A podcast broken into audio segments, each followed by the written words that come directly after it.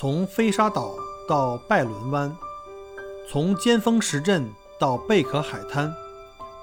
从巴罗沙谷到沉船海岸，请跟随麦克郭一起，让我带你走入精彩的澳大利亚。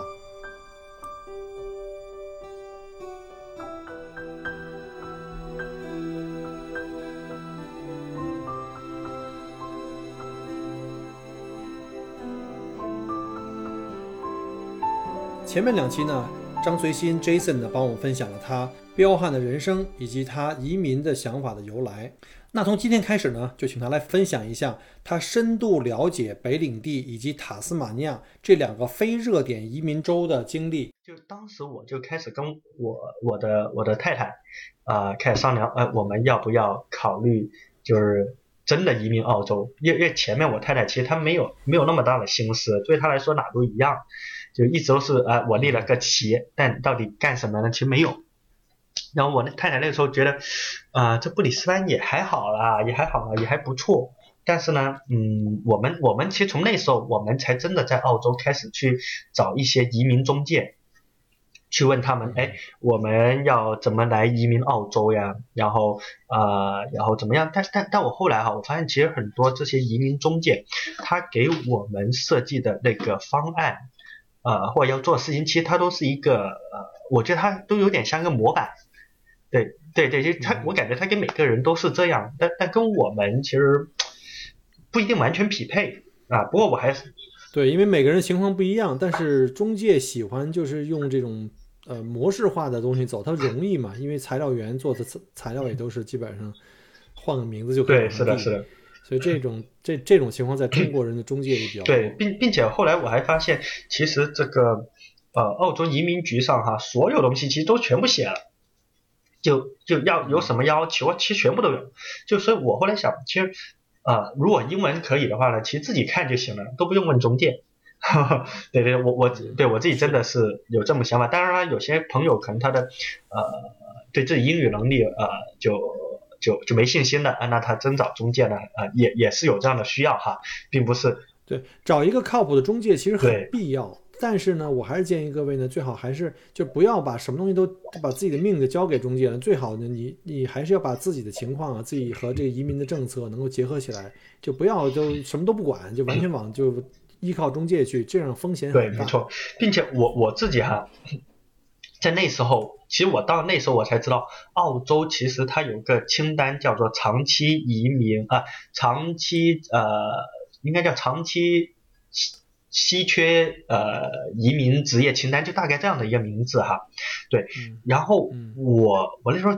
就发现哈，这名单上的是什么意思？就在这名单上的职业，它是容易移民，且容易找工作，且工资高。对，不然他就不在这了，不然他就在什么短期清单啊，什么样的？哎，然后我那时候我就跟我的呃太太一起看这个上面的职业，它一共有两百一十六个，每一个我们去研究它到底是做什么，就就怎么做，呃，然后他的工作呃会在哪里，然后他以后的前途是怎么样？如果呃如果申请移民，他需要有哪些先决条件？对，就二百一十六个，一个一个一个一个一个这样全部看下来，然后发现二百一十六个只有一个我能做，就是做厨师。你是因为你呃有这个经有这个经历吗？你曾经有这个经历呃，其实我如果如果说我真的在那个厨房里面就呃那个叫 commercial cooking 的话，在中国其实没有的。你愿你愿你也可以理解哈，在中国里面其实就就没有这种经没有没有这种呃没有就就正常的白领不会愿意干这样的活。但是我自己呢，其实是有帮我的一些朋友就在国内的时候，他们有做呃。有有有一个朋友，他开了米其林餐厅，但在开之前，他的 marketing 的工作其实我也有做，但其实我当时跟餐饮业其实也就擦着边啊来干了一些。但我来了澳洲之后，因为我自己本来就呃比较喜欢烹饪嘛，就我去了英国之后我就喜欢了，因为我我为了省钱，对，所以我我我其实一直都有自己烹饪，包括在家里其实都是我做饭的，我太太是不做饭的，对对，因为因为她觉得她做的没我好，然后。呃，同时啊，我其实后来我发现，在澳洲这里哈，呃，很多餐馆，我我我开始发现他们做的其实不是很好吃，还不如我做的好。没错，真的是这样的。我们也是很少出去吃，就是因为啊，对对对对，而且我当时想，我都敢说这句话了啊，证明啊，我应该还是有这个发展前途的。就就当当我我都知道我还没有受过一个很系统的训练，所以呢，我当时想，哎，有两个方案，第一呢，我去 TAFE 读。啊，第二个方案呢，我当时想，哎，那我等疫情结束了，我回中国，我就辞职，我就专门去学各种厨师，各种什么新东方啊那些啊，就就就学了所有的烹饪技巧，然后回来澳洲再读 TAFE 的烹饪，要出来再找工作。而且我当时想哈，我在所有做的厨师里面啊，叫华人来做的厨师里面，我英语都比他好。那所有英语比我好的人都不做厨师。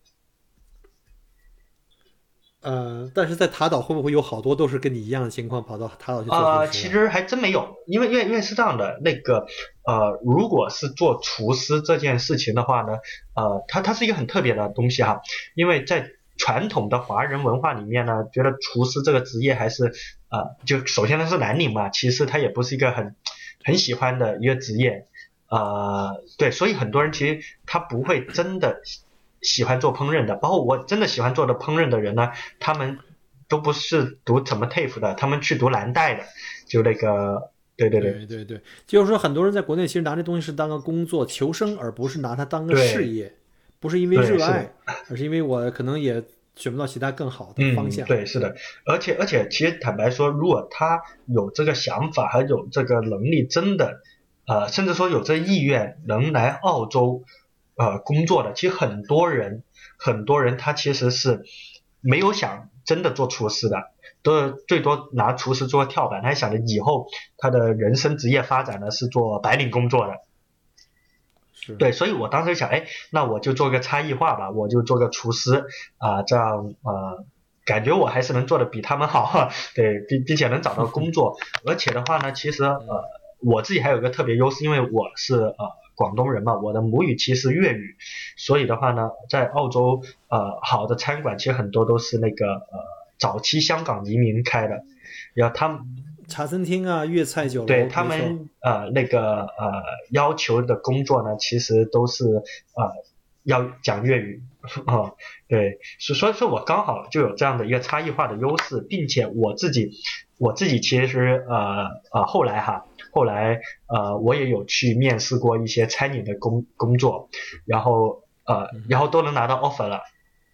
但是呢，最后呢，他看我的签证，啊，然后说我解决了签证，然后再来上班，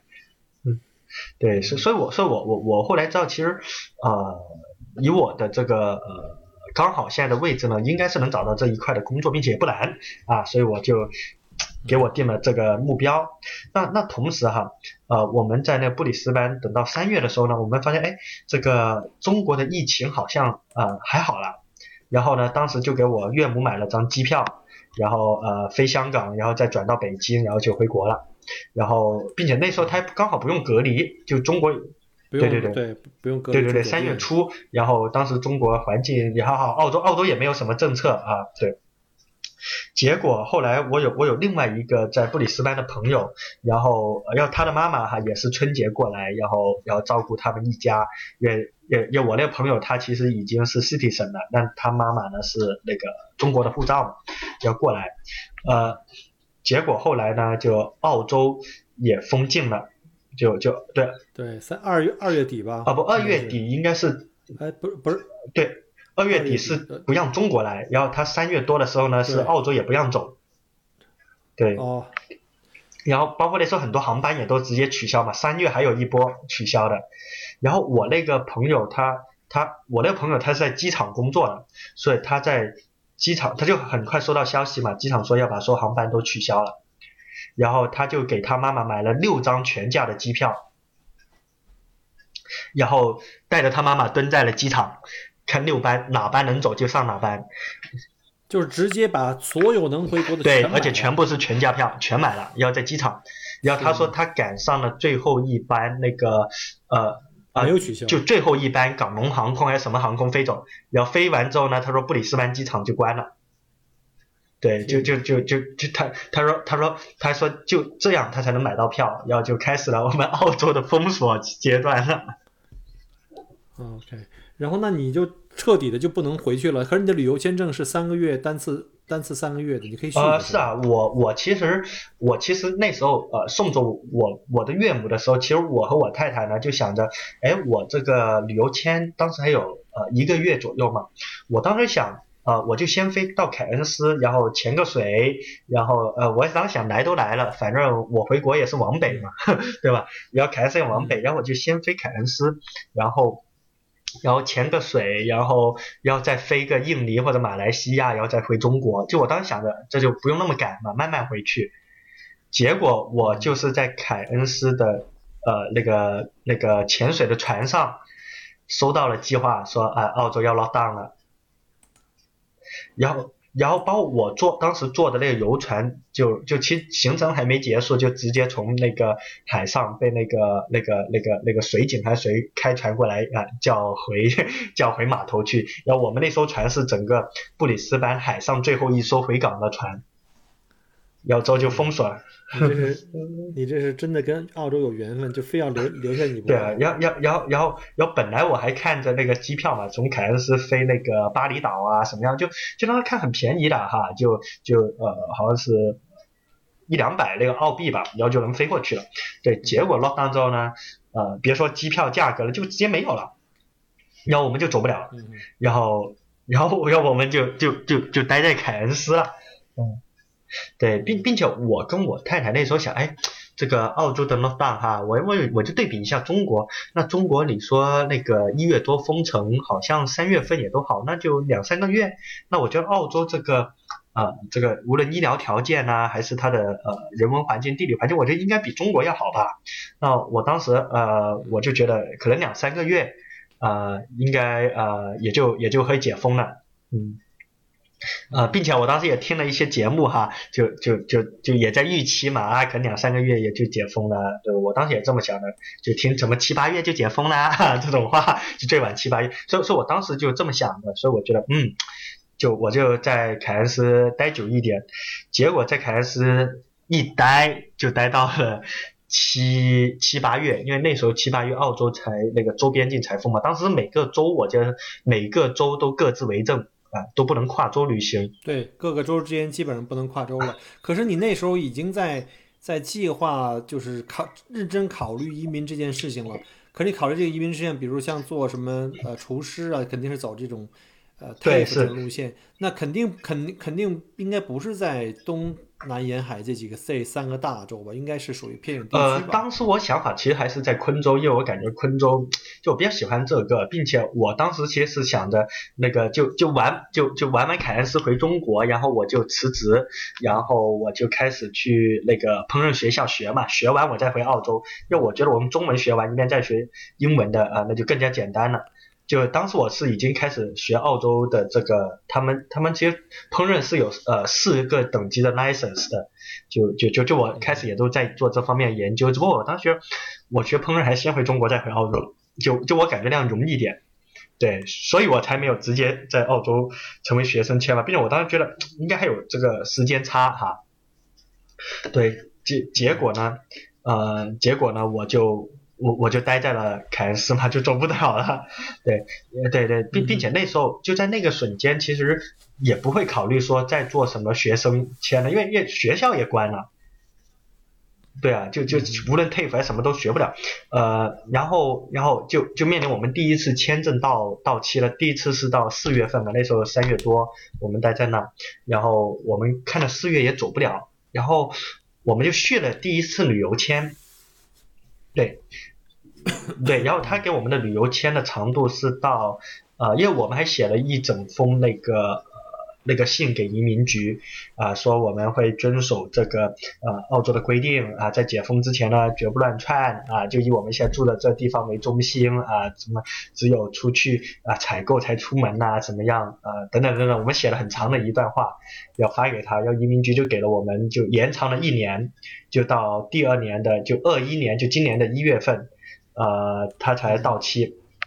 要要我们就哎可以合法的继续待在澳洲了，就在那时候我们其实才更加熟悉所有澳洲的生活，比如说每天采购去 Coles 窝窝里，然后呃怎么看他们打折的用品啊，然后呃怎么买 Kmart 的东西啊，BW 啊，就就各种东西，就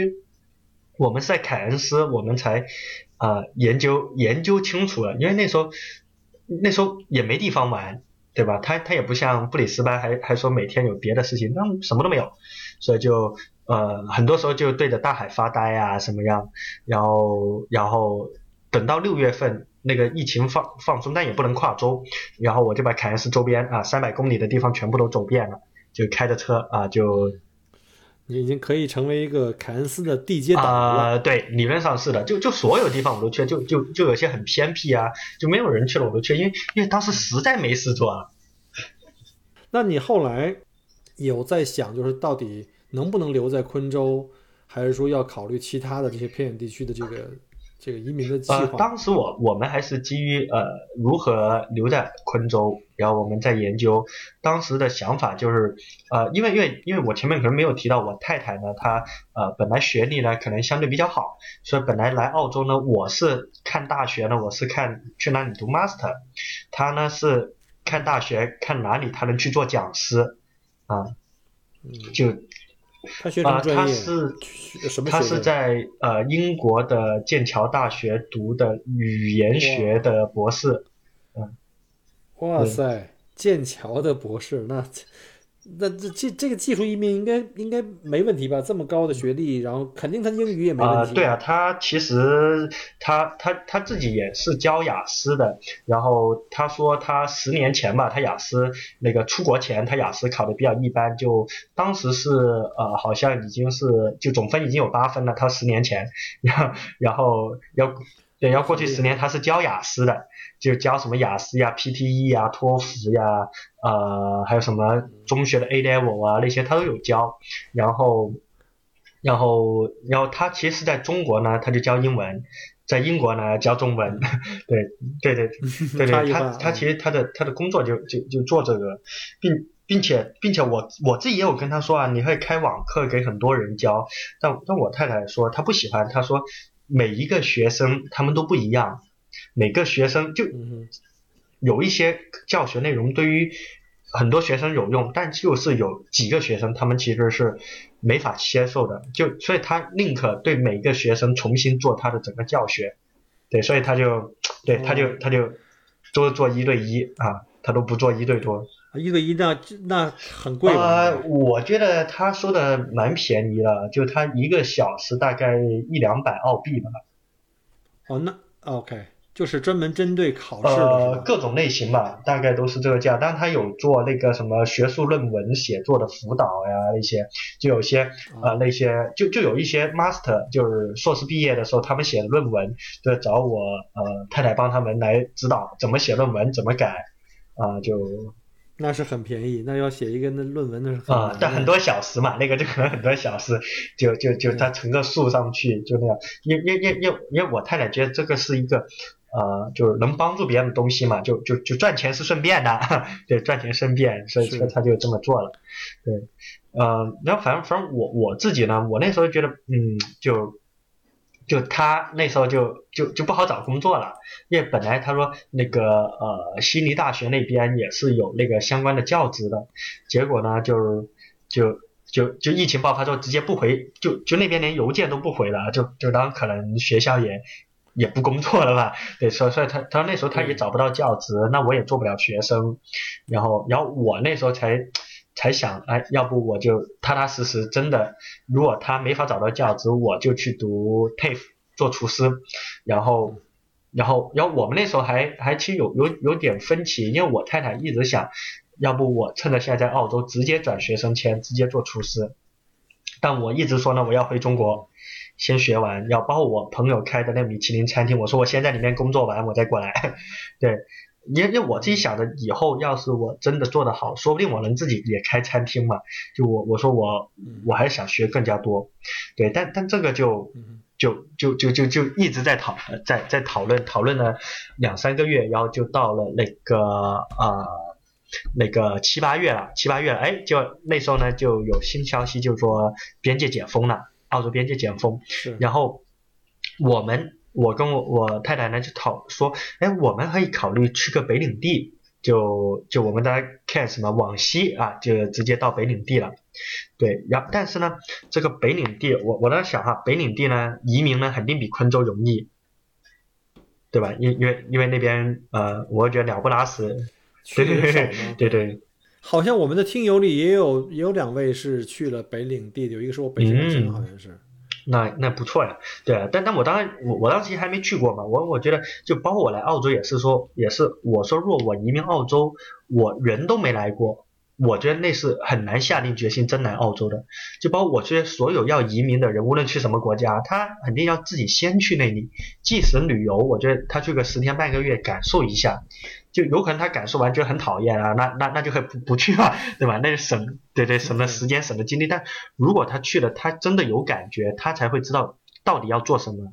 到底怎么移，对吗？所以我当时想啊，这第一点啊，北领地可能移民更容易啊，要我们去看一下，然后呢？啊，又想到，哎，来都来了，那北领地有个很有名的叫乌鲁鲁大石头啊，世界的妒忌眼，我说我就过去抠一抠他妒忌眼，对，然后就说，然后呢，又想到，呃，那个那个当时想着解封嘛，那可能国际航班也会恢复呀，然后那个达尔文那边其实有航班飞那个飞那个深圳的。呃，然后我当时想，哎，那我以后这么一路过去，然后从达尔文飞中国，同时呢，那个当时哈北领地它是没有 COVID 的，就没有 COVID nineteen 的。对，COVID nineteen 这报告啊，对啊，我想，哎呀，这么安全，我真的跑过去，真的，然后然后澳洲在 lock down，那我也可以 lock down 在北领地嘛，对对对，所以所以我就去了，然后这时候呢，我又租了一辆房车，啊，然后走的是。对对对，呃当时开的是那个叫萨瓦纳卫，就是一条呃蛮有名的路线，它是从昆州穿越了整个鳌拜，然后然后然后再到那个呃。再到那个呃北领地的那个鳌拜里面一一路开，然后我当时还看了一些旅游指南哈，就官方出的，他说如果要开这段路，要准备呃那个至少五十升水，然后什么五天的食物，然后那个然后各种各样的装置，他说以免在路上什么走不了，然后还还能不饿死。就当时我看哇，这个很艰苦啊，然后然后我们在房子上面堆了一堆食物，一堆水，嗯，要一直吃到。吃到那个呃达尔文都还没吃完，就买的真的很。那你有经过那个什么卡卡杜啊什么之类的吗？凯瑟琳峡谷？哦，那边其实都有。我其实是这样的，我从那个凯恩斯沿萨瓦纳威一直往西，然后要要过了那个边界，就到那个北领地一个叫 t a l e n Creek 的地方，要它往南，再到那个 Alice Spring，然后再去那个。乌鲁鲁，然后再返回来，要再去开开洞啊，然后那个呃那个那个呃 niche field 啊，对 niche field，对，然后对对对对，然后然后我那时候呢又听了那个呃 Michael 哥聊澳洲的节目，他有分享这个什么大自然之路的那个自驾路线啊那样，对对对，我也是，对对，那个是本来是应该是一九年我们要自己跑一趟的，结果后来改去了巴厘岛。对，所以我当时也 follow 着这个，而且而且我后来还给 Litchfield 改了一个新的名字。你看，呃，Litchfield 哈，你看 Litch 不就是荔枝嘛，Field 就是田嘛，所以我说那个叫荔枝田国家公园啊，虽然没有荔枝，对，嗯，对，对对对，但是呢，但是有有有个情况，就我在那个呃鳌拜上面开，在那个昆州的鳌拜上面开，呃，我撞了一只袋鼠。哇，那速度很快吗？是是半夜吗？还是白天？呃，那时候是大概下午四点钟，三点到四点。对，对，日出日落的这个期间是有对，但但但其实那时候啊，天还没黑。那天天黑，我记得好像七点多。但是呢，呃，有有有云，所以我觉得那个袋鼠以为黄昏了吧，然后它就出来了。呃，并且呢，呃，我当时车去开的不快，也就大概我觉得哈，时速大概六十到八十之间。因为因为那条理论上是高速哈，可以开个一百一的，对我就开呃呃刚好是个下坡，是我其实刹了点车，当时就我觉得是六十到八十，要突然从旁边穿，就就我觉得没撞过袋鼠的人，他们会觉得啊，你看到袋鼠的时候你就减速呀，你对对，你那个 看对看到路牌你就小心了，但是我撞袋的地方没有路牌。而且我撞它前的两秒，我根本看不到有袋鼠，因为两边全都是灌木丛啊、树林啊。对，甚至甚至有些时候，我我那条路上其实很少车的，就就可能呃十几分钟才一辆车开过去，就就完全想不通为什么袋鼠就要窜出来，就要撞我的车。呃，你那还不是一条那种全封闭的高速，我走过那种特别等级特别好的那种悉尼到墨尔本的高速，那那袋鼠一片，就是一群啊，十几二十只横穿高速公路，很恐怖。对，所所以呢，我我我后来觉得，就就就澳洲这里哈，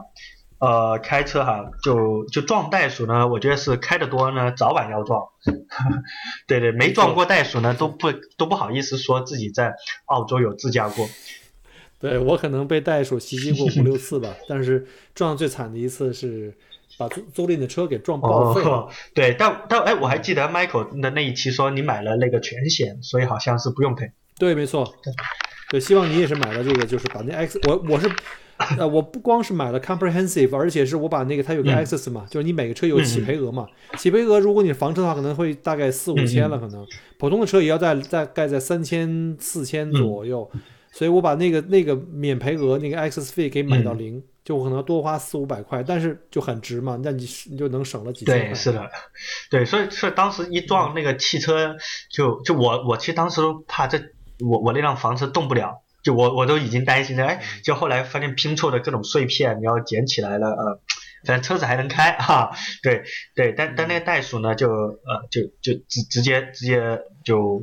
直接挂了，然后后来别人还跟我说，我可以把袋鼠拿走，然后，然后，然后可以卖掉啊，或者自己切了来吃。但是你总 不想把它放在把一个尸体放在你房车里？啊，对，当时尤其实根本没有想这件事情啊，对，而而且而且其实那条路上也有蛮多的，但不过我那只最新鲜，因为刚撞了。对对，所所以说后来我也我我我也没没没有弄它嘛，然后就。这么开走了，对，所以这就应了我们 Michael 经常说的一句话，说啊，那个如果是国内来的朋友，那个经验又不多，又要开一些啊相对偏僻的地方，一定要买足保险，对，不然就是的，这个否则你的钱包就会很痛。是的，不过还好了，就是我觉得重要的还是你人都安全，嗯，就是对，是的，对，而而且而且其实呃，我开那段路哈。呃，说五百公里没人呢，那绝对是假的。但是呢，两百公里没人呢，那就是是真的。而且呢，而且可能手机有很长一段时间手机没有信号。对，即使是那个澳洲最好的那个呃叫 Delta 也是没信号的。因为我们特意用了两个不同的那个服务商，我是 Octopus，然后我太太用 Telstra，然后呢是，嗯呃，基本上从我进入 Outback 开始就没信号了。一直没信号，呃，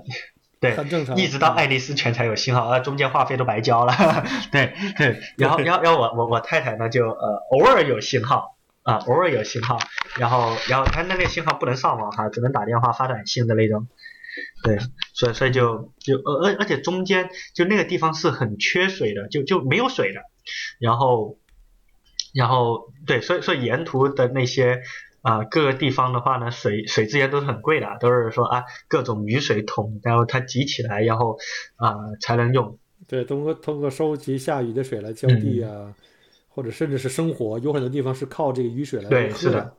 对，并且并且它那边就中途走哈，那些东西就就就就就没不像我们的那个呃东海岸啊或者那个大城市一样，就那边的食物都是。放在冰柜里面，还有一些肉，就是放了呃，就就就就上面看到 best before 哈，best before 可能是两个月前，要还在卖，对，因为因为因为那边确实就就没有什么新鲜的食物可以用，对，在中部那些地方确实是这样，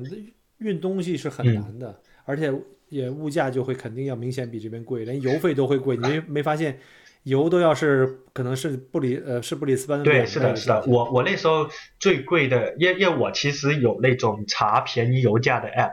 但是呢从那个爱丽丝泉去乌鲁鲁的路上，加油站大概一两百公里才一个。那那是后来都已经好了，之前的话可能得三百。啊对，差不多跑了没有啊，就必须加。对对，到对必须得，所以见到油油站必须得。对，但我开的时候因为房车它比较费油嘛。对吧？比较比较重，所以我也是基本上一个就就我当时要算好油哈，就就就就就除非我算好了我能开两个油站，然后就挑两个当中便宜点的，不然就真的每个都要加。呃，后来的话呢，我其实就回到了这个达尔文哈，但是呢，在这个路上，其实我我会感觉整个呃北领地哈，虽然它的名字叫做领地，就是当然我当时想的领地是那个啊叫做土著的领地的那个意思，对呀，就是这个意思啊，哦是吗？哦，我一直以为跟 A C T 的那个 T 也是一样，就就。就某个特别的地方啊，它也是一个特别行政区，只不过它的这个 level 其实你看它并没有像州这么高。你看两个领地在我们国家的这个这个这个七角星上才占共同 share 一个角嘛，嗯嗯啊，所以可能也就是有这个这个领地就是自治啊，自治对是的，嗯对对，但但我事实上呢，我自己在整个北领地里面，我会觉得那个呃。就就非说要有种族主义的话呢，是在北领地，我是就真的感受到的。就包括那个呃，我们在刚从那个昆州到达北领地的时候，都有警察拦我们车，查了查了我证件之后，直接跟我说，让我们小心呃，Aboriginal case，yeah，they will rob you，yeah。但我当时想，哦，你这个警察这么说，是不是种族主义呢？对吧？就就他说的很直接。他直接叫我小心，然后他告诉我他们会会看你车上有没有钱，有没有什么物品，就直接抢。包括我后来到李思泉，当时我就不敢随便在外面停了嘛。我去到那个酒店门口，本来说我要不把车停外面，他说不要，他停外边呢就会有 some operational will block your car，就他就直接这么说了。对啊，对，我想啊，就这人怎么说那么直接？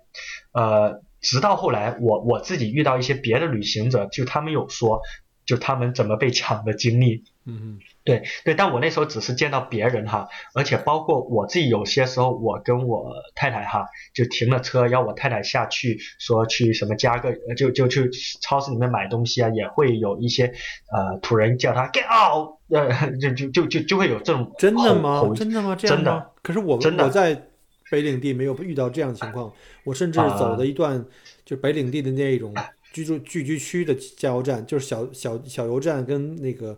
都是这个有很多北领地的那个当地的那种你知道黑皮肤的那些 Aboriginal 在周围都还好，他们只是用着异样的眼光在看你，因为他可能很少见到有这个东方人吧。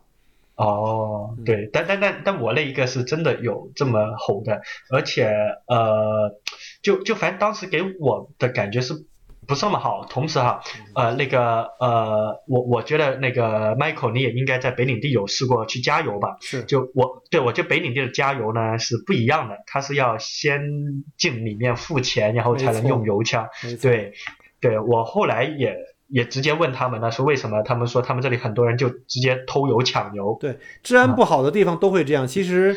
其实怎么讲呢？就是看区了，就是可能在北领地这种情况比较突出。就是你加了就跑了，对吧？就不好找。然后呢，在其实你知道，前两天我在墨尔本都碰到过这种大白天，一般在墨尔本或者大城市吧，油站晚上十一点以后是要先交钱再加油的，因为晚上人少嘛，会有这种情况发生，说甚至抢劫油站啊。当然，我这节节目一说出来，可能很多人就觉得很恐怖啊，这要说太太恐怖了。其实没有，这是一种小心防范。但是我前两天也在别的地方白天加油，发现过这种问题，就是白天我说这油箱怎么不走呢？我 我来这澳洲十年了，我很少碰到有这种情况。我第一次碰到这种，我要去先去交钱，就是因为在那个区比较乱，有人加油就跑掉，所以可能像你这种情况，在北北领地确实，呃，确实是这样，是普遍的，对。对对对，而而而且而且，我当时我们还去了这个叫做北领地的第五大城，叫 Talon Creek，它的超市就被别人放火烧掉了。然后，对我们当时就啊，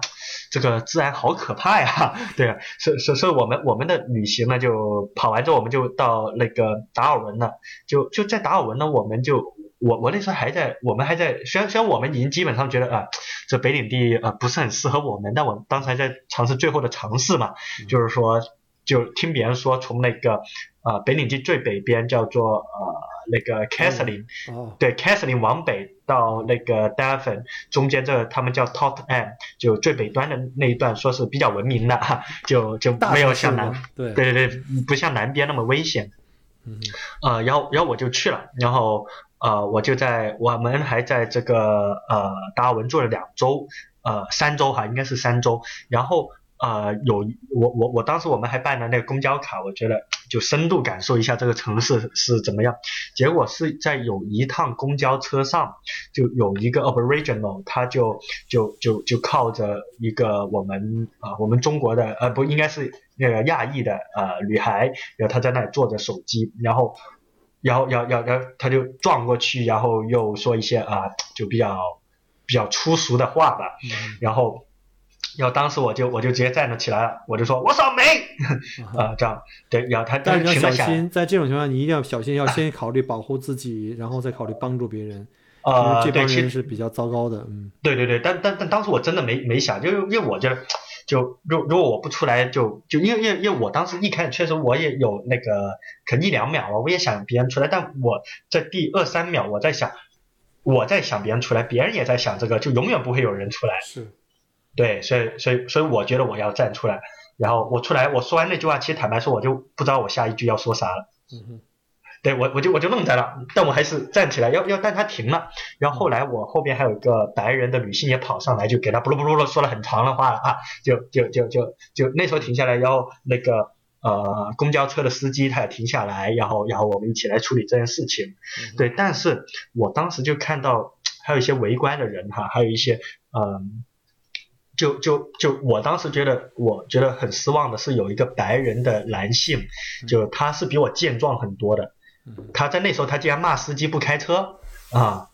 对，对对对，就就我当时觉得啊，这里的人怎么这样子，就就我我感觉很，就是就内内心当中我觉得这里很不好，因为因为因为到到那时候我的签证其实是 visitor 签证，其实我是外国的游客，对，就我我不是本地人，甚至我都不是澳洲人。对，我觉得你们澳洲的事情，既然我一个外国人来才站出来，你们，你你这个自己有手有脚还比我健壮那么多的男人，反而坐在那里，啊，就就就所以所以就其实，在那一刻，我觉得我以后不要来达尔文。但是在最后那个那个后来叫了警察来啊，把那个那个 Aboriginal 带走之后呢，这辆车开到了终点站，然后那个大家下车了，就下车的时候呢，那个啊那个那个女孩子。然后他就对着我说了个谢谢，当时我觉得我做这件事情就是值得的，但但是那那我会觉得，就就我这件事情是有有价值的，但是我觉得就他们就感觉不一样，而且包括我我自己在达尔文，后来我还去拜访了一个呃那个那个达尔文的以前的议员，就是呃他在达尔文的那个那个那国会。那那哦不，他不能叫国会啊，他叫那个呃领地议会，领地议会啊，对领地的议会，领地议会上面还有他的那个名牌也在那里的，就我去他家，然后有跟他讨论一些呃一些一些一些议题吧，但但我当时觉得，就就我对他们的想法，我我不是那么能接受，就就对，所以所以有时候我我当时觉得，就就我觉得，如果我要移民来澳洲，我不会去北领地。如果我非要去北领地才能移民，那我就不来澳洲。对 对，我我但是有很多人拿那个北领地，像达尔文，达尔文这种大城市好一些，然后应该说好很多了。而且有很多人是拿到达尔文的这个身份，就是通过达尔文落地拿身份以后呢，曲线救国，然后再呃拿到 PR 以后再转战其他城市嘛。所以达尔文是很难留下人的。呃，是啊是啊，就就就当然也可能，就他确实不那么好。对，但当时当时当时对于我来说就觉得。这达尔文实在太糟糕了，我我就我就我就实在不想 不想就是就跟他有这么这种这种连接感，就没有这种连接感，是，所以所以后来我就买了个机票啊呃又又回到昆州了，就回到了布里斯班，然后就在。布里斯班当时是八月底，然后就就我我大概一两个月吧，就整个北领地就就我觉得我待的比较久，就一直都蛮讨厌，对，然后就在昆州，哎，我觉得又蛮喜欢的哦，蛮喜欢的，我一直想啊，怎么能移民到呃昆州呢？就就哎，后来又发现还是我那条老路，就要么我去做厨师，然后留下来，要么我太太找到教职留下来，对我当时一直这么想，并且我还我还想着，哎，要不我就先回国，所以一直看各种机票呀，什么样的情况，结果呃。由于各种原因，就从那个呃九月没法走，十月没法走，十一月也没法走。对，就但我对，但到了十一月，我就开始呃有个新的问题了，新的问题就是我们的签证到二一年的一月就过期了，就是我无论走不走都要考虑这个问题了，就无论啊就无论移不移民澳洲都要考虑这个问题。如果我要移民，那我可能换别的签证；如果我不移，那我就要开一月份的机票啊。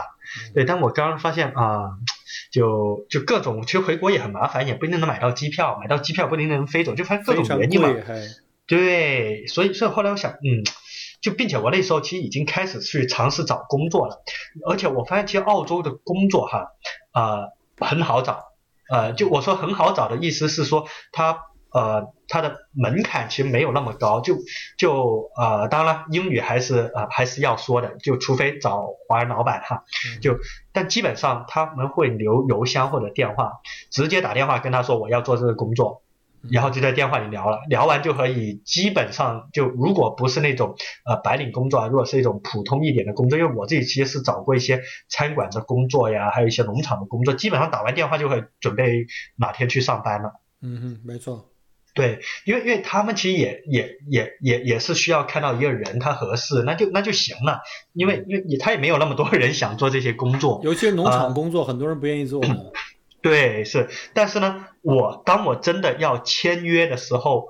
他们就要找我要税号，嗯，然后我就能告诉他我还没有，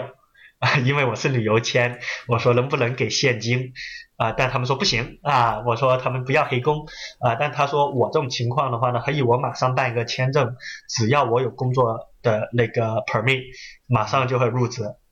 啊。呃，给那个给那个那个正规的工资呀，上税啊，对，所以我后来发现，嗯，就澳洲工作比较好找，只要你的签证合法，找工作不难，就有手有脚。你要找工作，而且就像我前面说的嘛，其实蓝领工作比白领还高，啊，工资比那个白领还高，所以所以不用怕养不活家，对吧？就就就看愿不愿意放下身段去做那些工作。而且你们两个人没有小孩儿。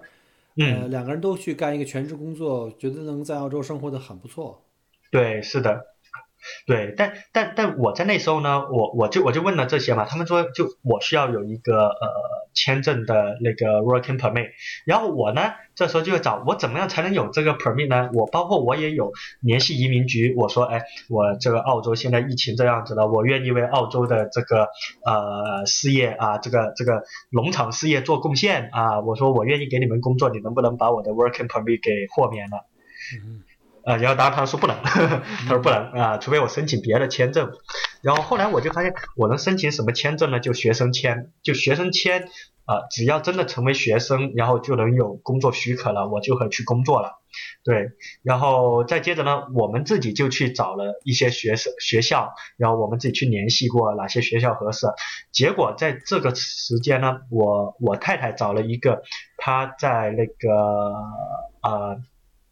他在那个呃悉尼那边的以前的呃那个那个同学，然后他已经移民了，然后他就给我们有讲，就其实这里的学生呃有另外一个地方，就就当时我还想着要么在布里斯班，要么在悉尼，要么在墨尔本读书嘛，然后他说我们其实还考虑去塔斯马尼亚。啊，或者北领地，我说北领地不考虑啊。然后他说，啊，那就去塔斯马尼亚。他塔斯马尼亚那边呢，其实也可以读书，并且啊，当然他读书是解决了我想工作的问题嘛。但他同时啊，读书其实只用一个人读，不用我们两个读，就一个是读书，另外一个做配偶，对，叫叫陪读啊，那就那就可以了啊。签证费还便宜点啊，但是保险费贵很多，就保险费贵很多。但但但是。但是最重要呢，是我们就在这就一系列的研究讨论中发现，其实塔斯马尼亚呢特别容易移民，因为它我们我们后来研究，我们走的是那个叫四九幺啊，那个叫偏远地区啊那个州担保技术移民，然后呢呃，然后它呢有个硬性条件，就是要有一年的呃读书生活经验。呃，那那简单些来说，就在塔州读一年书嘛，因为正常人读书也会在这生活，但但他需要有一些别的证明文件。啊，那另外的话呢，就是啊，毕业之后他要看你的那个 EOI 打分，打分够了，然后就可以排队了哈，就可以择优录取。然后呃，但他也有一些职业要求，这就这里呢，就我那边研究很多，就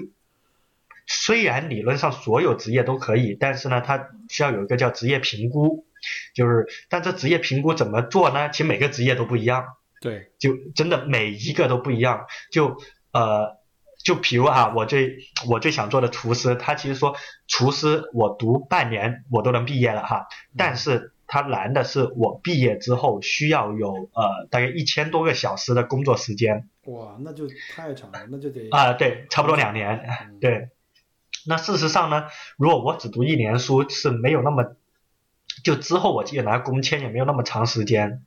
对，所以呢，我们就筛选了很多可能性的那个呃职业，因为因为其实卡我们的是职业评估，呃。接着呢，我太太就啊，我们就发现哈，就我和我我太太去读那个 Latin，就是那翻译，呃，翻译证。这翻译证呢，嗯，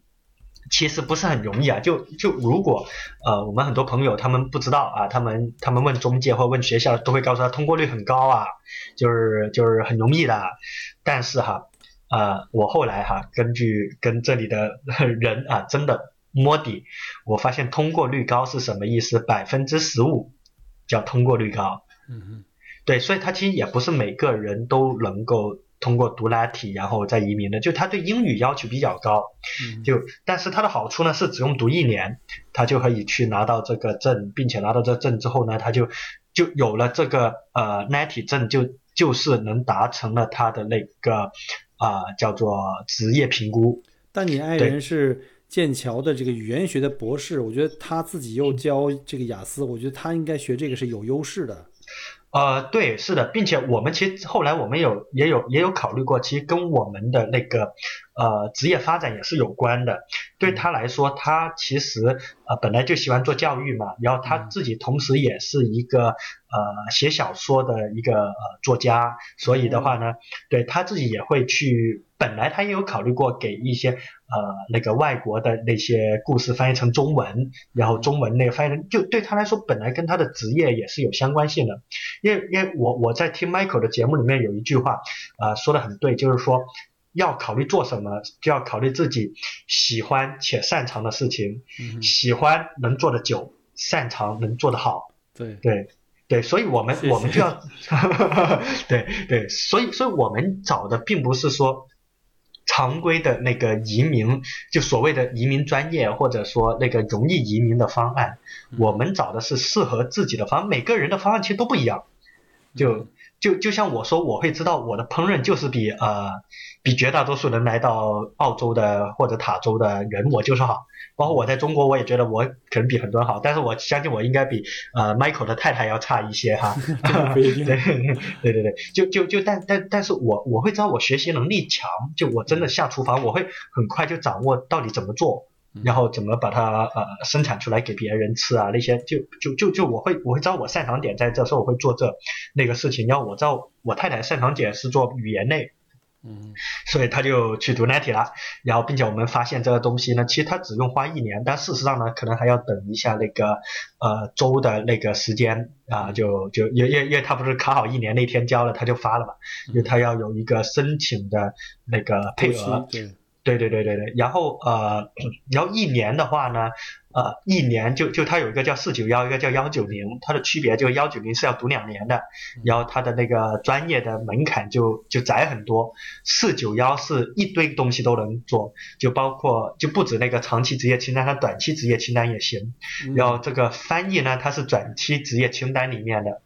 而且呢，基本上还会考虑就是所有的职业其实其实都都在里面，因为它有个叫偏远地区的啊那个。那个职业清单，那整个塔州呢都是偏远地区，即使在首府霍巴特的 CBD 啊也是偏远地区，对，所所以所以他就对于实际居住的地点啊、工作地点其实没有要求，都行。只要你在塔斯马尼亚，对，然后呃，所以我们就觉得，嗯，那也是可以哈。然后，然后我太太就决定这么来干这件事情，啊，那同时啊，我自己当时呃也考虑到另外一点，就我之前听过 Michael 有个节目是采访一个呃在塔州做旅行的同行哈，然后我就听到他啊介绍塔州的这个环境有多好多好，并且我把这个故事也讲给我太太听了，说当时别人的那个工作也是很好的，什么在香港呀收入有多少呀，然后都全部放。弃了来塔州。啊，我说我们俩没啥好放弃的，唯一放弃就中国的一套房，啊，然后然后再加一些存款嘛，然后我们就放弃，我们就来了，啊，我说我说我说应该还可以，然后然后就准备来了，就就说我们其实就当我们听到这个计划，呃，就听就我们研究好了这个怎么走四九幺的路线，到我们决定离开布里斯班，中间大概有一周啊，一周，对，然后第二周就把呃。就就就把机票呀，那个呃，那个那个那个什么租车呀，什么那个那个当地呃哪个地方有有，甚至我连那个呃霍巴特哪里有免费停车场我都查好了。就第二周，然后第三周好，然后就出门了，就开着开着房车，我是开到了悉尼，而且比较比较幸运的是，我们我们那个时候是十二月四号吧，我们从那个呃。从那个悉尼飞到这个霍巴特，然后呃一周之后，就我记得十二月十号左右吧，然后悉尼就爆发疫情了。嗯，因为时间关系呢，这一期我们就只请 Jason 来讲一下他深入到北领地 Outback 区域的一些精彩的经历啊，包括撞袋鼠啊，包括跟土著人的一些互动。那我们下一期呢，请他来分享一下他正式登陆塔斯马尼亚的一些感受。我们下期再见，拜拜。感谢您关注和支持我的节目。除了音频节目，也欢迎您同时订阅“麦克郭聊澳洲”同名新浪微博和今日头条，以及同名微信公众号，里面有很多旅行、移民相关的资讯和攻略。如果您正在规划澳洲旅行、留学或移民，